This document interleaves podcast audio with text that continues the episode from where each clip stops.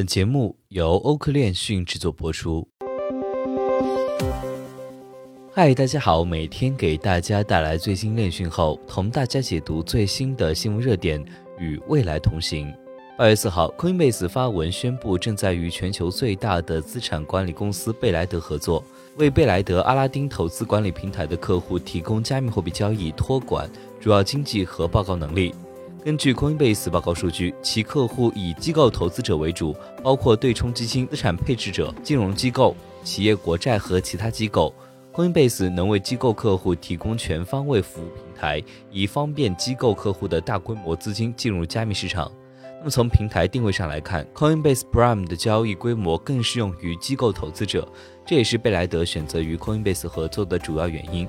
于机构投资者而言，一般所持投资资金量较大，他们在资金配置时会把用户的资金安放在首要位置，更倾向于选择成熟稳定的交易平台。贝莱德与 Coinbase 牵手会给当下的加密市场带来哪些影响呢？那么在今天的新闻热点中，我们就和大家聊一聊。当然了，如果你还有哪些关于区块链的消息和看法与我们谈谈，欢迎在评论区和我们留言互动。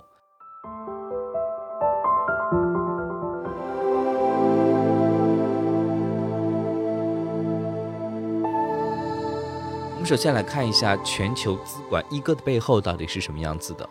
贝莱德呢，与黑石集团有着千丝万缕的关系。贝莱德创始人 Larry Fink 最初就任于黑石财务管理集团。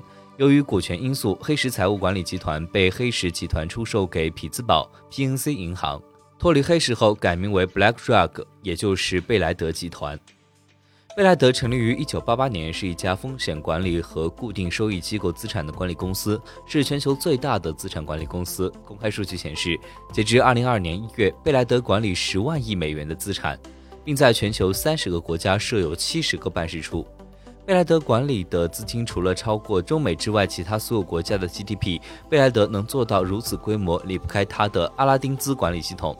阿拉丁的用户多是资管公司，用户数超过两万位，资产规模总计约二十万亿美元。阿拉丁系统的强大在于模拟运算能力，这个能力是由上万个计算机二十四小时同时运算支撑，其系统每天都在记录经济场景与政治场景发生后的行情变化。根据用户的投资组合来模拟各类可能导致账户亏损的事件，帮助用户调整资金组合。那么，在过去半年，Coinbase 的股票又下跌了百分之五十。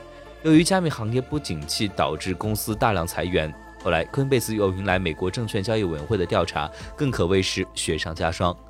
宣布与贝莱德合作比特币交易之后，Coinbase 的命运可能会随之改变。八月四号，从股价上来看，开盘价由每股八十七美元一度涨至每股一百零六美元，Coinbase 股价飙升超过百分之二十。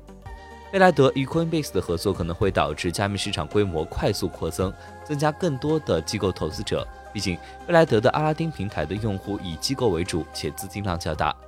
另外，贝莱德阿拉丁平台的用户能对持有的加密货币仓位进行风险事件模拟，进而避免下跌带来的损失。阿拉丁呢，还可以模拟加密市场可能发生的黑天鹅事件，例如泰达币暴雷、UST 脱锚、以太坊分叉失败对行情带来的影响等，从而吸引更多的阿拉丁用户去投资加密货币。